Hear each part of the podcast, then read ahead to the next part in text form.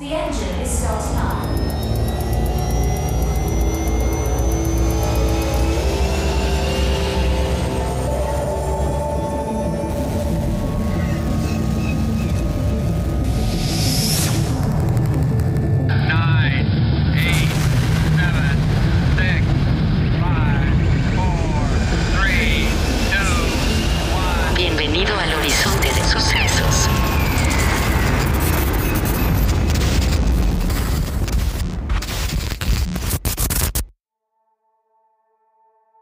La mitología japonesa existen criaturas y monstruos gigantes, descendientes de Izanami e Izanagi, deidades que a lo largo del tiempo han protegido y traído caos al país nipón. Estos seres son, con el paso de los años, lo que conoceríamos como kaijus. Bienvenidas y bienvenidos a Horizonte de Sucesos, su podcast favorito de ciencia ficción e historias extraordinarias. En el segundo episodio de esta semana, vamos a platicar sobre Godzilla Minus One, la nueva entrega del kaiju más conocido dentro de la cultura popular. En esta ocasión, volvemos un poco al origen de este clásico de la ciencia ficción, considerado además como el padre de este subgénero, el kaiju Eiga. Eh, Eiga tal cual significa película, entonces la traducción sería como eh, películas de, de monstruos, por así decirlo, ¿no? O películas de kaijus, porque creo que kaiju es un término eh, no traducible. Y bueno, en historia seguimos a Koichi Shikishima, un piloto kamikaze japonés que sabiendo que la Segunda, que la segunda Guerra Mundial perdón, estaba perdida, decide desertar a su misión, fingiendo que su avión sufría algunos problemas mecánicos. Así, aterriza en la isla Odo, en donde verá cara a cara a una terrible criatura a la que los locales conocen como Gojira, siendo él, junto a Sosaku Tacha- Tachabana, Takabana, los únicos sobrevivientes al ataque de la bestia. Koichi volverá a Tokio cargando con el peso de las muertes y de su decisión para intentar recuperar su vida mientras Japón se reconstruye.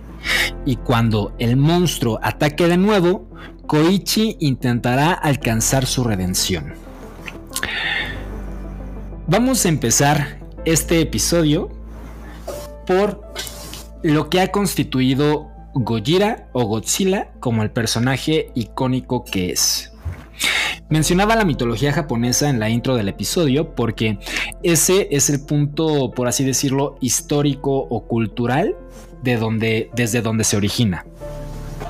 Ya saben que la mitología era la forma en la que las diferentes culturas y sociedades se explicaban el universo que les rodeaba antes de que pues la ciencia y la sobre todo la ciencia se desarrollara. Y así como en las culturas europeas existían Zeus, Mercurio o Thor, dioses con rasgos completamente humanoides, por la necesidad de esas sociedades de alcanzar un estado en el que superaran y tuvieran control de sus entornos, en Mesoamérica y Asia las deidades tuvieron rasgos animales y por así decirlo, más de la naturaleza, como una perspectiva mucho más enfocada en fluir y ser parte de un todo. Otra característica de las deidades y dioses de estas regiones, es decir, de Mesoamérica y de Asia, es que no distinguían entre el bien y el mal. Eh, la mitología normalmente, eh, por ejemplo, así existían esta parte como de los infiernos, que en cada eh, cultura pues tiene un nombre diferente, ¿no? Pero sí existían como que estos lugares y todo, no era necesariamente lo que representaban o lo que representan en la, en la cultura europea y en la cultura occidental, ¿no? Y también para, para quienes practicamos alguna religión como el cristianismo, el catolicismo, el judaísmo, religiones de este, de este tipo, todas las religiones derivadas de, del, judío, de la religión judío-cristiana, eh, pues pues tiene como que una significación como que negativa, ¿no? En estas otras eh, sociedades, en las eh, sociedades antiguas que no habían sido afectadas por la colonización etcétera, eh, pues repito, no había como que esta distinción tal cual del bien y del mal, sino que eh, un ser era capaz tanto de ser bueno como de ser malo al mismo tiempo, ¿no? Y siempre existía como que esta parte de equilibrio.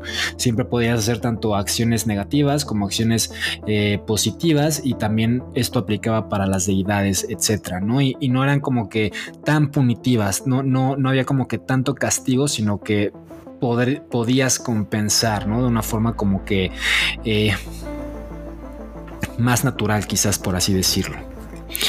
Eh, entonces, pues bueno, estas criaturas, estas deidades, eran capaces, como ya lo decía, tanto de los más benévolos gestos como de las peores catástrofes. En Japón, que cabe mencionar que su mitología tiene mucho apego con la china y la coreana, estas deidades, estas entidades animales, o al menos algunas, tenían tamaños gigantes. Por ejemplo, en el mito nipón sobre la creación eh, del mundo, del universo, Izanami e Izanagi, dos criaturas divinas, fueron invocadas por Kotoamatsukami y los siete doces de Kamiyonanayo. Camino Yayano, Nanayo, perdón, para que desde el Amenukihashi, Puente de los Cielos, crearan con la Amenonuhoko, Lanza de los, dios, de los Cielos, la primera tierra, la isla Inohoro, en donde vivieron y proclamaron su unión, hablando de Izanami e Izanagi, eh, dejando como fruto a Awaji, Iyo, Oki, Tsukushi, Iki, Tsushima, Sado y Yamato, sus hijes. Y también estos hijes, estos hijes, serían las ocho, serían ocho de las islas que conforman el archipiélago japonés. Entonces, pues ahí está, ¿no? Esta parte de, naturaleza que hablaba, ¿no? Eran, eran deidades, eran criaturas divinas que se, que se convirtieron o que eran eh, lo mismo que pues el territorio en el que habitaban eh, las personas japonesas, ¿no? Eh, existen también otras leyendas como la de Namazu, el pez siluro gigante que habita bajo el archipiélago y que cada que se mueve ocasiona terremotos. Esta la platicamos más a detalle en el episodio de Suzume por si quieren ir a escucharlo. Y pues bueno, todas las criaturas de estas leyendas reciben el nombre de kaijus, término que fue mencionado por primera vez en el texto chino Clásico de las montañas y los mares. Así es el título tal cual, Clásico de las montañas y los mares. Eh, Ahora, la forma en la que se utiliza actualmente el término de kaiju fue influenciado por la ciencia ficción de Julio Verne, que llegara a finales del siglo XIX a Japón, junto a Mundo Perdido de Arthur Conan, Doyle, que llegaría eh, por ahí de 1900, finales de 1920, principios de los 30, y la película de King Kong también de los años 30. Eh, todo, toda esta influencia también... Eh, impactaría culturalmente para lo que, lo que representaría el término de kaiju en, Japón y pues eh, a la par en el resto del mundo, ¿no? Aunque no sé desde cuándo se utilizará el término en el resto del mundo. Pero bueno. No hay eh, que dejar de lado que es definitivamente Godzilla quien termina definiendo este concepto como tal cual lo conocemos, eh, tal cual lo conocemos ahora, eh, de Kaiju, con su primera aparición en la cinta de 1954 Gojira, dirigida por Ishiro Honda y con Tomoyuki Tanaka en la producción. El nombre de Gojira viene de la unión de dos palabras, Gorira, eh, que tal cual suena en español significa gorila, y Kujira, que en español significa ballena, ¿no? O que se traduce como ballena. Aunque al final, eh, pues Gojira parezca más un lagarto o un dinosaurio, ¿no? Eh, pero bueno, de ahí, de ahí viene el nombre. Hay diferentes bueno, hay, hay, una versión que se menciona que en los estudios donde se produjo esta primera película eh, había un tipo que practicaba el fisicoculturismo y al cual le apodaban Gojira y que pues de ahí viene el nombre, ¿no? Eh, pero esta versión no está confirmada. Desde esa primera cinta, eh, el personaje ha protagonizado 33 películas producidas en Japón ocho más producidas en Estados Unidos y una extra producida en Italia para un total de 42 películas de este personaje. Además, por ahí recuerdo al menos haber visto una caricatura que pasaban en Cartoon Network cuando era niño, o sea, tal cual una caricatura de Godzilla.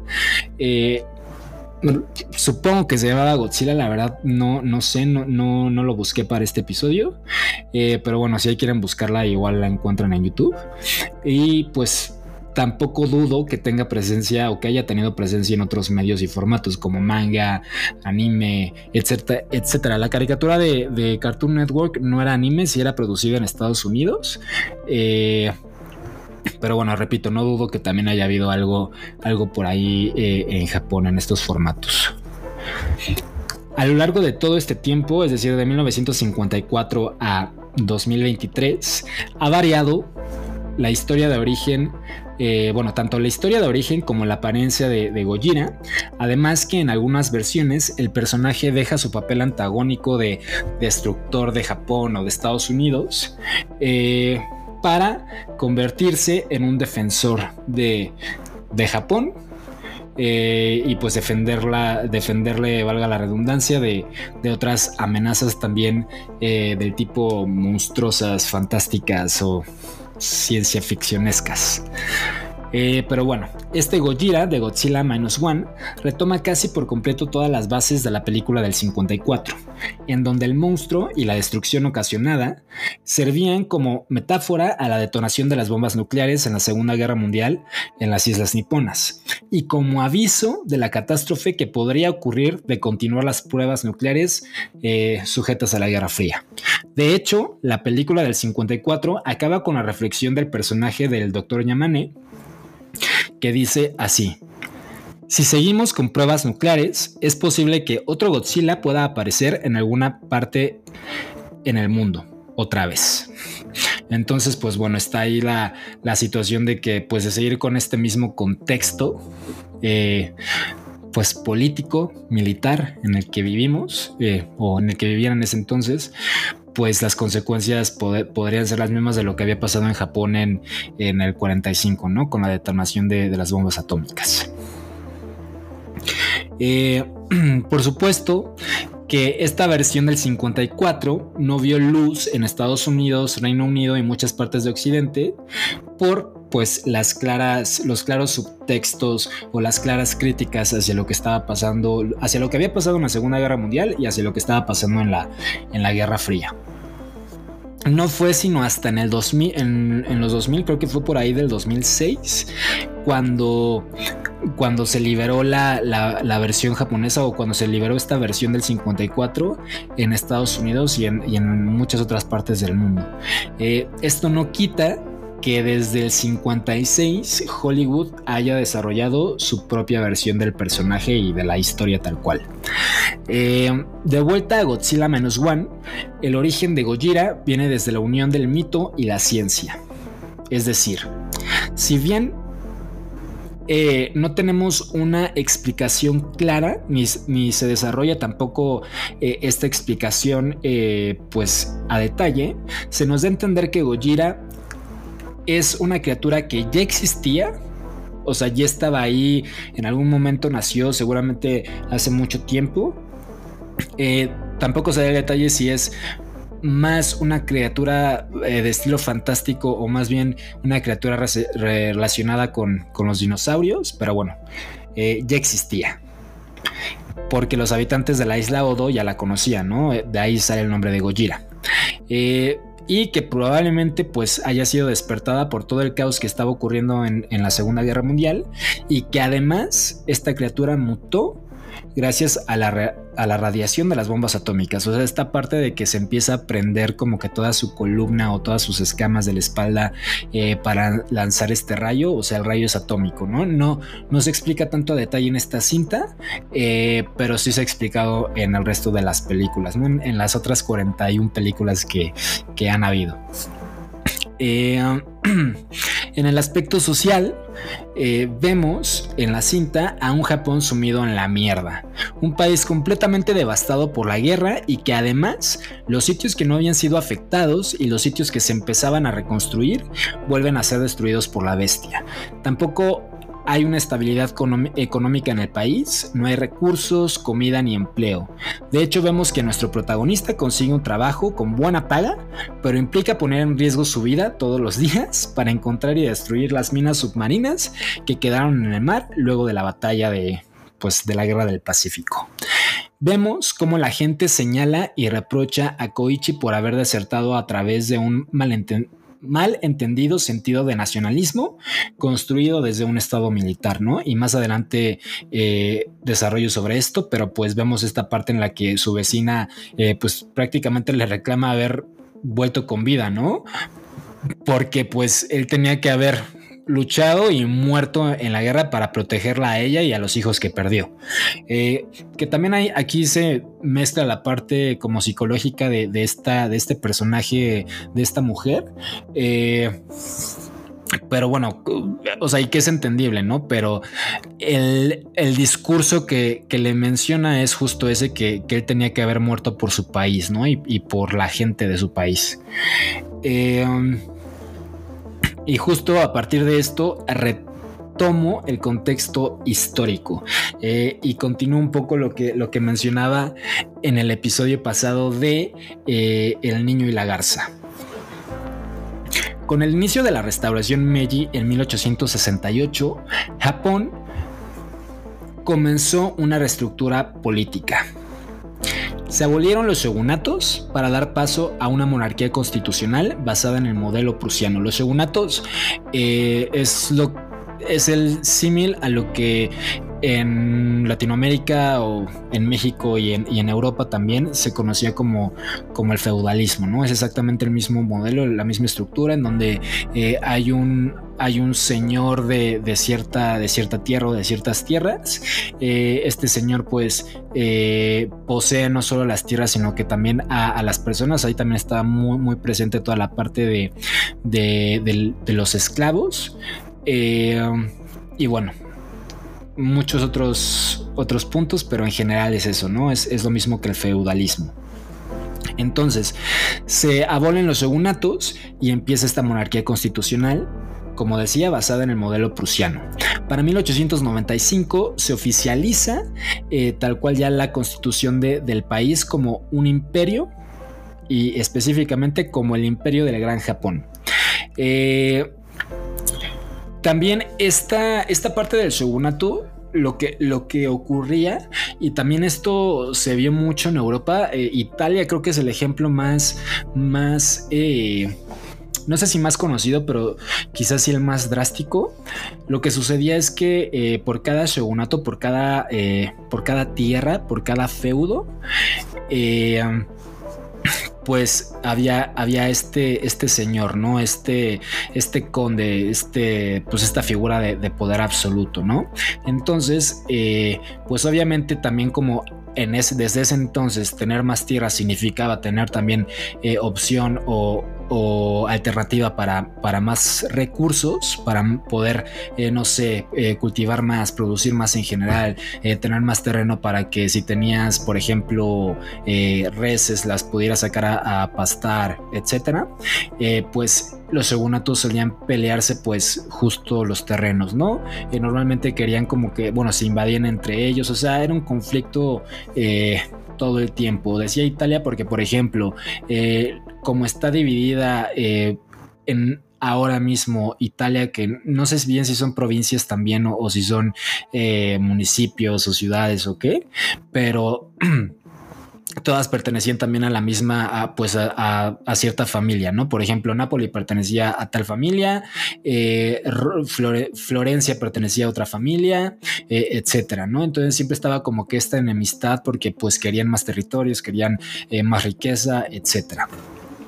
Entonces, pues estaba, era un caos, era, era un conflicto constante y a partir de la restauración Meiji, tres eh, familias eh, japonesas se alían para conseguir este, este estado de, para establecer esta monarquía constitucional.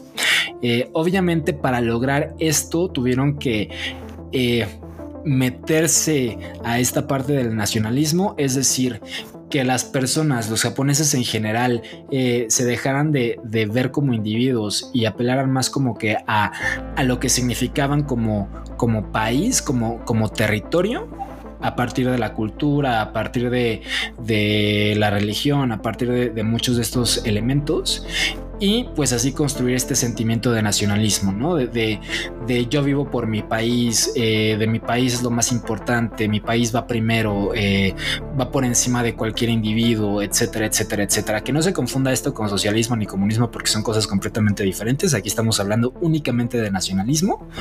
Eh, y pues bueno, así, así con a partir de este nacionalismo lograron hacer esta unificación, ¿no? También, eh, pues se lograron otras cosas, se logró eh, a partir de, este imperio japonés se, empezó a expandir la nación nipona eh, a lo largo del continente asiático. También por ahí se empezó a expandir, quizás un poco después, pero a, la parte del Pacífico. Entonces empezó a tener un crecimiento bastante acelerado, gracias también al poder eh, militar y armamentístico que tenían eh, y también a ciertas relaciones diplomáticas, ¿no? Pero eso es lo que estaba sucediendo en ese entonces, en el siglo XIX en Japón.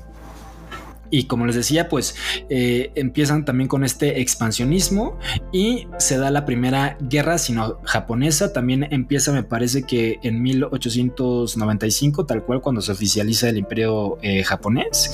Y después viene la guerra ruso-japonesa, eh, que esta empieza ya en 1905.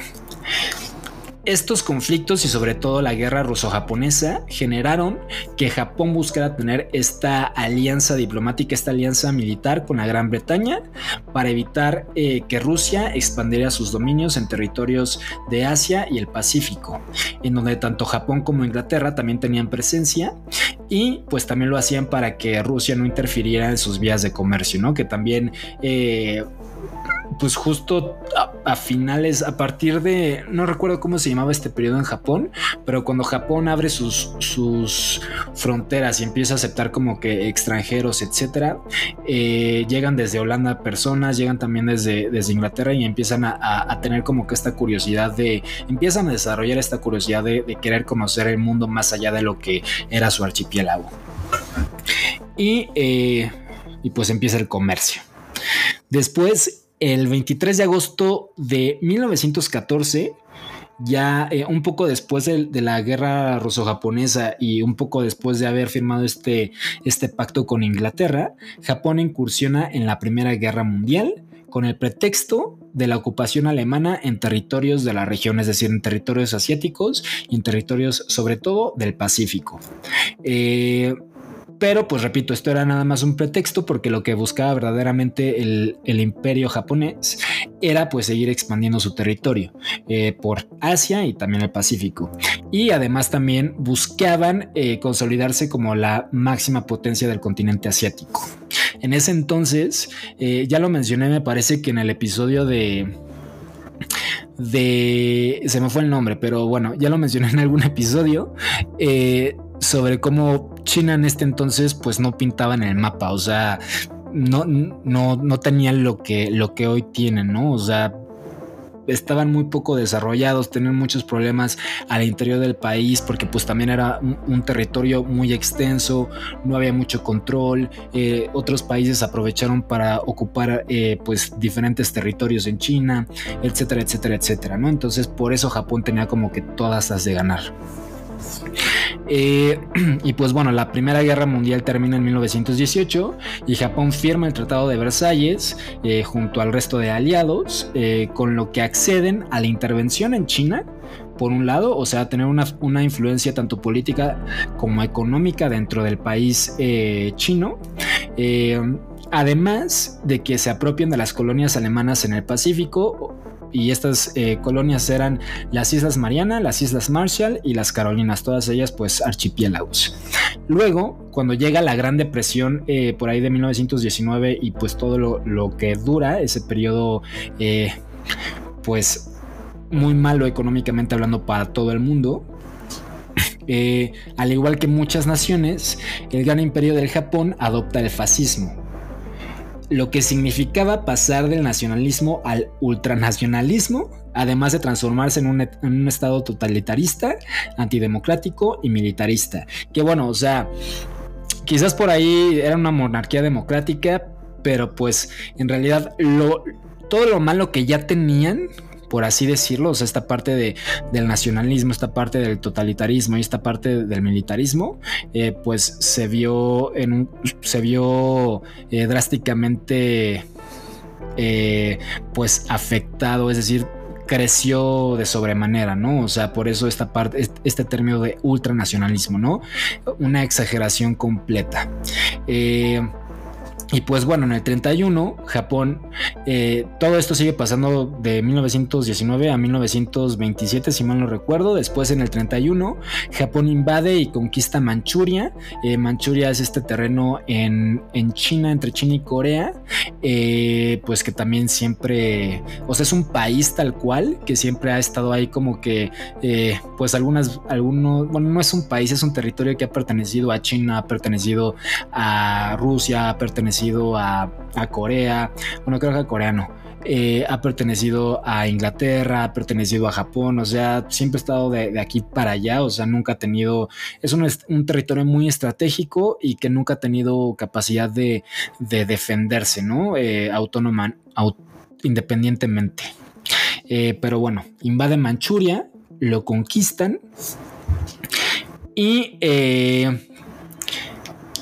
y luego ya en el 37 empieza la Segunda Guerra Sino-Japonesa porque pues este conflicto en Manchuria pues hizo también que, que Japón que estaba ya pos posicionado ahí pues empezara como a querer de que ver qué onda con, con, algunos territorios de China, quería medio pasarse de lanza, bueno, no medio pasarse de lanza, quería pasarse de lanza, y pues China obviamente de entrada tenían este sentimiento como que antinipón odiaban a los japoneses, y pues esto generó el conflicto y está, está ya esta segunda guerra sino-japonesa. Así, este Japón alucin se une a Italia y Alemania, eh, la Alemania nazi, para conformar el pacto tripartito y lograr establecer un nuevo orden de las cosas. Esto sucede en 1940 y este nuevo orden de las cosas lo que querían prácticamente era eh, los tres países, las tres naciones seguir expandiéndose. En ese entonces tanto Italia como Alemania también tenían eh, pues muchas, muchas colonias. Eh, pues distribuidas por, por, Asia, por África sobre todo, etcétera. Entonces querían seguir, querían seguirse expandiendo y querían que más naciones se sumaran al fascismo, ¿no? Que, que, adoptaran este tipo de, de, ideología y este tipo de, de estructura política.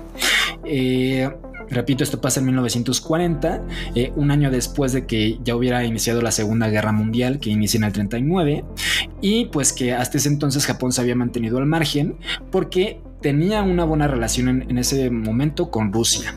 Eh, fue hasta 1941 que después de haber firmado con ellos, o sea, con los rusos, un acuerdo de neutralidad, Japón se incorpora a la guerra y en diciembre de ese mismo año lanza su ataque a Pearl Harbor, aprovechando también mucho su presencia en las Islas Marshall, las Carolinas y las Marianas, en donde además sitúan su primera línea de defensa. Eh, a partir del 42, Japón logra expandirse también a Birmania, Malasia Británica, Borneo, Hong Kong, las Indias Orientales Neerlandesas y las Filipinas. Y pues aquí literal todo iba viento en popa. En ese entonces también, o sea, estamos hablando eh, de que Japón había eh, derrotado a China en la guerra sino-japonesa en la primera, había derrotado a Rusia en la, en la guerra ruso-japonesa. Todo esto, o sea, logra el ataque en 1941 a Pearl Harbor, eh, que pues también, por así decirlo, o entre comillas, pues gana esa batalla. Eh, y pues... Eh, repito, empieza a tener un crecimiento, sobre todo militar, eh, cañoncísimo. Eh, empezaba ya a pintar como, como una potencia mundial. O sea, realmente en ese entonces era la. Sí, era la potencia eh, asiática y probablemente solo estaba por debajo de Alemania y de Estados Unidos. Eh, yo, yo diría que incluso estaba por encima de, del imperio británico. Pero bueno, eso ya dependerá de, cada quien, de, cómo lo percibamos, pero ahí estaba, ¿no? Pintaba bastante Japón. Y eh, todo da un, vuelco por completo cuando en junio de ese mismo año del 42 pierden la batalla de Midway y la batalla del Mar del Coral frente a los Estados Unidos. Eh, estas dos, sobre todo la batalla de Midway, representa eh, un golpe bastante duro para Japón, porque es de entrada su primer traspié. Eh, y por otro lado, también Japón, en este intento de, seguir expandiéndose, empezó a, tomar muy malas decisiones, no hablando del gobierno de ese entonces, que por ahí por aquí lo tengo anotado, es Hideki Toyo, quien era el, comandante, era, pues el general de la milicia japonesa que asciende al puesto de primer ministro y pues repito, empieza a tomar como que decisiones muy... Eh, muy inexplicables ahora que, pues, te pones a pensarlo, ¿no? Eh, de entrada, el tener tantos, tantos dominios y que además implicaban una conexión aérea o naval, eh, era muchísimo riesgo porque eh, pues era más tardado llegar eh, de un punto a otro, o sea, no es lo mismo ir de Alemania a Austria, por ejemplo, en ese entonces, bueno, y ahorita también, ¿no? O sea, pues son, son dos países que están pegados el uno al, otro y que pues además la extensión geográfica de cada uno de los países tampoco es que sea muy grande, quizás Alemania un poco más, pero o sea, de México, de ir de un punto, del punto norte al punto sur, eh, del punto más al norte y del punto más al sur, pues te tardas mucho más de lo que te puedes tardar en, ir de Alemania a Austria. Entonces, eh, repito, al tener tanto, tanto territorio, al, querer seguirse expandiendo, pues de entrada estaba esta parte de que estaban muy lejos, era mucho más difícil llegar de un punto a otro. También estaba la situación del petróleo eh, que por ahí también Estados Unidos por esas fechas, pues eh, hace que, eh, todos los países aliados le dejen de vender petróleo a Japón, entonces pues iba perdiendo poco a poco su, su abastecimiento. También está la parte de, de los pues de los recursos, ¿no? Sobre todo de las provisiones de los alimentos que le tenían que hacer llegar a, a todo, a toda su a todas las personas de su ejército distribuidas por todos esos territorios, pues también implicaba una logística extra, implicaba más combustible, implicaba pues más trabajo en general, ¿no? Eh, y pues todo esto lo habían más o menos solventado, sobre todo porque habían ganado todas estas batallas y lo de Pearl Harbor pues prácticamente había sido un ataque entre comillas sorpresa. Entonces pues por eso también le sale tan bien, ¿no? Otro, otro dato importante es que toda esta parte de los kamikazes no surge en Pearl Harbor. En Pearl Harbor no, no, no hubo tal cual kamikazes, que ni siquiera kamikaze es el, término utilizado en Japón, pero bueno, eh, el, que es el término conocido. No hubo kamikazes, los kamikazes nacen hasta mucho después en el 44, entonces también para ahí por, porque he visto algunas películas que se menciona que, que ya había kamikazes en el 41 y todo esto en el ataque a Pearl Harbor, no es cierto. Eh, bueno, no es cierto según las fuentes históricas de Japón. Eh, y pues bueno, repito que esta, estas dos batallas representan este golpe tan duro porque empiezan a ver ya que las decisiones que estaban tomando no eran las más adecuadas y empiezan a ver cómo eh, toparon con pared prácticamente. Eh, también porque Estados Unidos pues era, era el, pues el país que más inversión estaba teniendo en, toda la parte militar, por encima de Alemania, por encima de Japón, por encima del Reino Unido, ¿no? Que eran como que los principales actores en, ese momento. Entonces, eh, y sobre todo habían tenido una inversión muy importante en toda la parte naval y en toda la parte aérea, hablando de los Estados Unidos, que era, eh, ya lo mencioné por ahí, bueno, no sé si ya lo había mencionado, pero la Segunda Guerra Mundial se gana en el aire. Entonces, tener toda esta parte, toda esta fuerza, todo este poder militar aéreo para Estados Unidos, eh, pues significó la, victoria, ¿no? O sea, incluso eh, el lanzamiento, la detonación de, las bombas atómicas, pues viene desde, eh, desde la, la iniciativa de la Fuerza Aérea de los Estados Unidos, ¿no? O sea, ellos la Fuerza Aérea es quien va y arroja las bombas, pues. Entonces, esto es muy importante. Y, eh, y pues bueno, o sea, pierden estas dos batallas con los Estados Unidos y a partir de ese momento Japón iría perdiendo de a poco cada batalla subsecuente, cada territorio ganado desde la Primera Guerra eh, Mundial hasta ese punto y cada esperanza de salir victoriosos, hasta su rendición absoluta en agosto de 1945, después de, esto, de las detonaciones de las bombas atómicas en Hiroshima y Nagasaki. Eh, además de todo esto que ya pues habían perdido la guerra, eh, habían firmado su rendición, que esto implicaba, o sea, firmar tu, tu rendición implica pues un castigo eh, tanto monetario como también hablando de, geográfico, ¿no? Normalmente si nos vamos a todos los, los acuerdos como el acuerdo de Versalles, etcétera, etcétera, etcétera, eh, pues los países que pierdan y que firman estos tratados, eh, pues también renuncian a ciertos, a ciertos territorios e incluso ha, habido los casos, por ejemplo, el imperio austrohúngaro en la Primera Guerra Mundial, que los países, las naciones renuncian a su estructura política, a la estructura política que tienen en ese, momento, ¿no? Entonces sí implica mucho esta situación. Y además de eso, repito, pues se da la ocupación de los Estados Unidos en el territorio japonés y la desintegración del mismo imperio como tal, o sea, deja de ser el gran imperio del Japón y se convierte otra vez en, pues, en una república. Eh, y además, Japón renuncia a sus fuerzas militares. O sea, literal renuncian desde ese momento, desde ese punto, desde su derrota en la Segunda Guerra Mundial, Japón solo cuenta con una fuerza de, autodefensa activa, es decir, ellos no tienen eh, y de hecho, creo que a partir de, esto, no sé si de este tratado en específico o de cuál, eh, Japón tiene prohibido eh, pues atacar o declarar una guerra a cualquier otro estado. De hecho, creo que incluso tiene prohibido participar en cualquier eh, conflicto bélico internacional. Eh, um, y además de que lo tiene prohibido, como desde las Naciones Unidas, eh, pues tampoco cuenta con, con un con un ejército propio, ¿no? Solo tiene esta parte de autodefensa activa. ¿Y qué quiere decir? ¿Qué es la diferencia entre un ejército eh, y una autodefensa es que el ejército pues de entrada está mejor organizado, tiene más recursos, eh, hay una inversión desde el Estado para que pues justo tengan mejor desarrollo, pues tengan mejores equipos, etcétera, etcétera, etcétera. Y una autodefensa pues es casi, casi...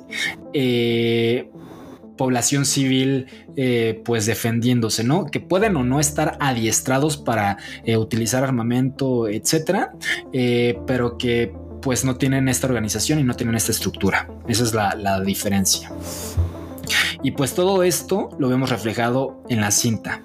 Eh, el hecho de por un lado estar esperanzados, por ejemplo, a la participación de la milicia gringa en la batalla contra Gojira, para pues quedar indefensos luego de que Estados Unidos no pudiera participar por evitar aumentar las tensiones con Rusia eh, por la Guerra Fría.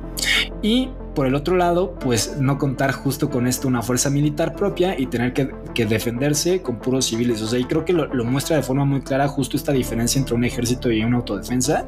Eh, si vemos, pues si hay un, miembro del Estado ahí como que medio organizando, pero pues no es como que, por ejemplo, en Corea, en Corea del Sur, ni siquiera en Corea del Norte, en Corea del Sur, eh, que los, los coreanos, los hombres tienen que cumplir eh, su servicio militar y pues sí tienen que ir a la guerra y todo esto. Acá en Japón ya no no existe, o sea, ya no, ya no... Y por ejemplo en México ya, o sea, se sigue haciendo, ya no tiene eh, el, mismo valor que antes, pero está esta parte de, del servicio militar también, ¿no? Eh, en Japón, por ejemplo, eso no existe porque no, no hay un ejército. Eh, y pues son puros civiles. Pero bueno, volviendo al punto, eh, también notamos eh, esta crítica al militarismo y a esa poca capacidad de los, de los dirigentes japoneses durante la Segunda Guerra Mundial, como quien ya mencionaba Hideki Toyo, eh, al sacrificar la vida de miles de japoneses, continuar con, e, con, una guerra que de todas formas ya estaba perdida, ¿no? Y esta parte de los kamikazes surge justo en 1944, a finales de 1944 o sea, ya prácticamente al final de la guerra y fue prácticamente esta situación de desesperación de los japoneses, sobre todo de, pues de las altas esferas, de, de ver que no iban a poder con todo, o sea, ya no tenían los recursos suficientes para seguir eh, combatiendo y por lo mismo pues veían más fácil de entrada pues esta parte de, o sea, esta cultura que ya tenían eh, pues toda la sociedad japonesa y que también hablaba un poquito el episodio pasado de de nacionalismo y, de estar tan sujeto el Estado al, ejército, ¿no? Entonces, pues ya tenían como que toda esta cultura de que sí, eh, mi país lo es todo, vale toda la pena del mundo sacrificar mi vida por, por mi país, etcétera, etcétera, etcétera, ¿no? Entonces, pues utilizan todo esto para lanzar a, la Fuerza Aérea eh, japonesa a misiones pues suicidas, ¿no? En donde era mucho más el daño que podían eh, ocasionar estrellando los aviones directamente con otros aviones o con principalmente navíos estadounidenses que el daño que podían hacer con, con, la, pues, con el equipamiento militar que tenían eh, estas mismas aeronaves, ¿no? Entonces ahí surgen los kamikazes eh, y pues prácticamente fueron, o sea, no hubo contacto en Estados Unidos, todo, todo esto de los kamikazes fue específicamente en, en el Pacífico en, las islas y, pues ya, ese es el dato cultural sobre los kamikazes. Eh, pero bueno, volviendo al punto, está esta crítica al militarismo y también está la respuesta, eh, pues tal cual la película como respuesta al ultranacionalismo. ¿No? El, lo que ya mencionaba un poquito, o sea, lo estúpido que puede ser sacrificarte por una nación, por un estado al que no le importa tu vida, ¿no? O sea, un estado que sí es capaz de sacrificarte, es capaz de, no tomarte en cuenta para decisiones en las que tu vida va de por medio, eh, pero pues tú sí tener esta disposición para, pues para sacrificar tu vida.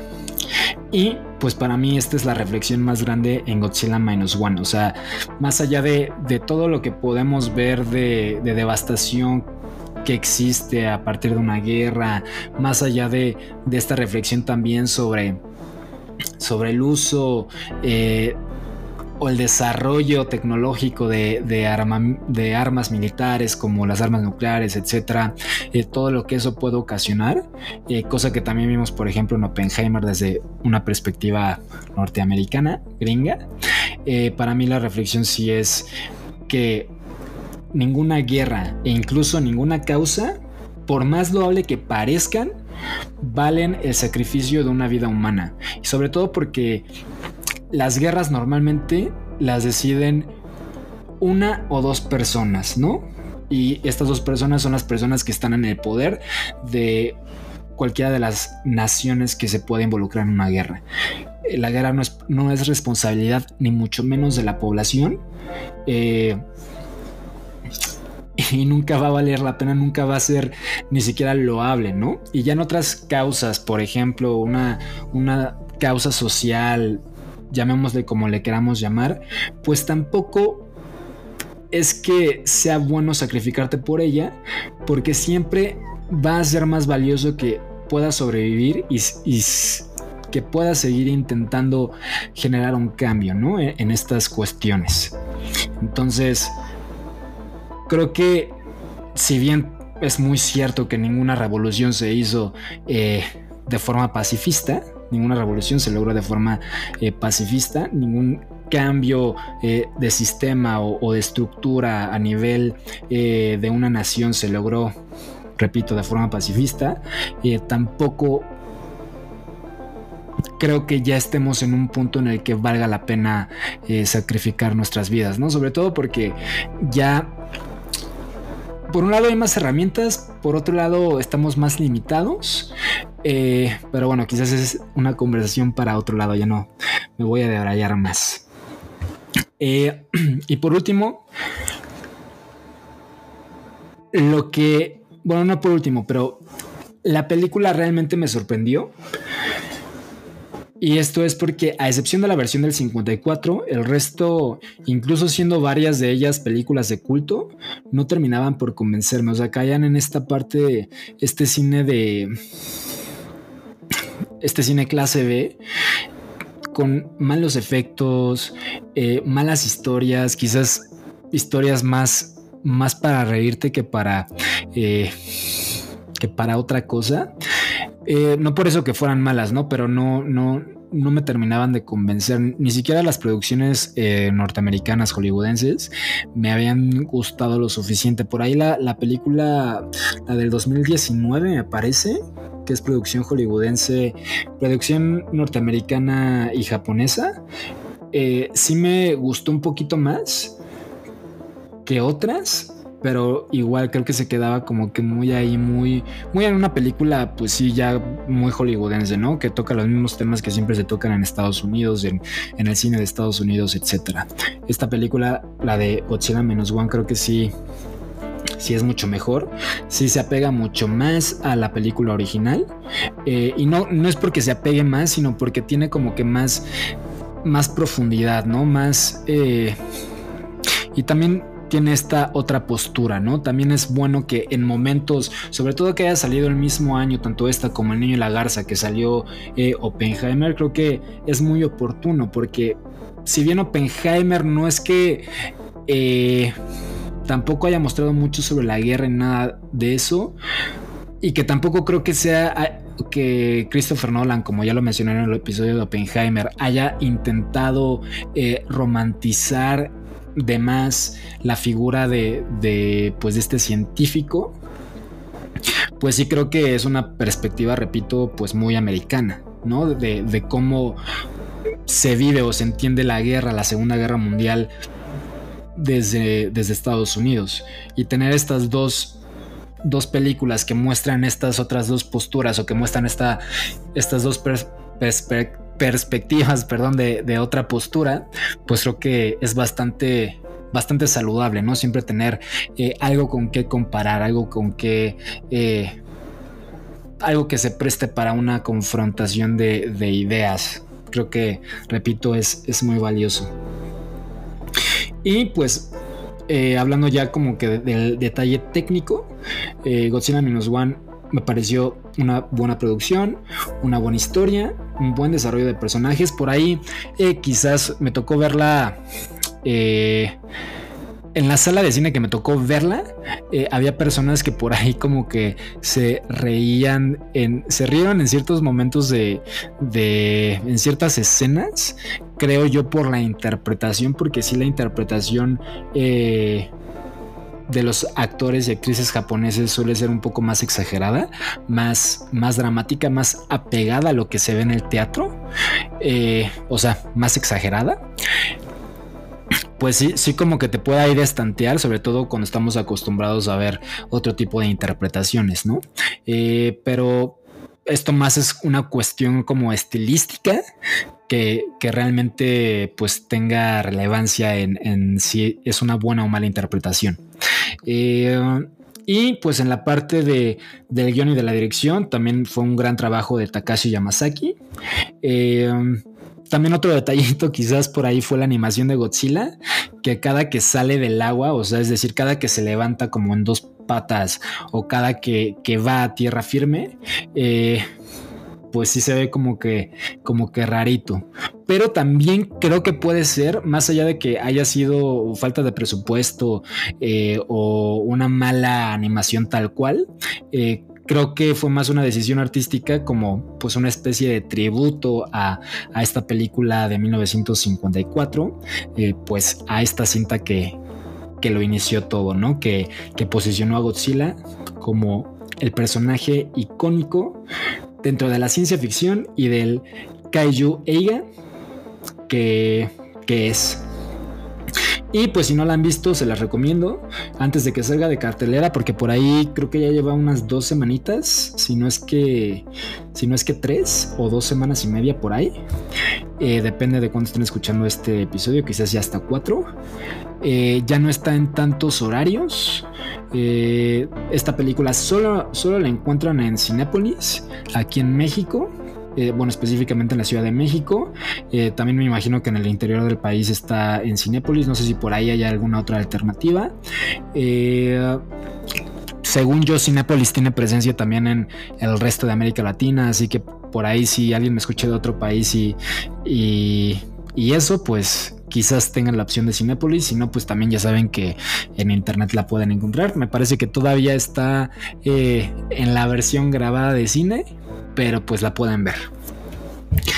Y, eh, y bueno, pues esto fue todo por hoy. Muchas gracias por acompañarme en este episodio y muchas gracias por acompañarme en esta semana de Double Feature eh, sobre Japón y la Segunda Guerra Mundial. Y pues ya saben que me encuentran en Instagram y TikTok como peralta.peralta.peralta-bajo en Twitter como Peralta Peralta P y al podcast lo encuentran como Supernova-LA en Instagram y YouTube, Supernova-LA también en Twitch y como Horizonte de Sucesos en la plataforma de podcast de su preferencia. Nos escuchamos en el próximo episodio.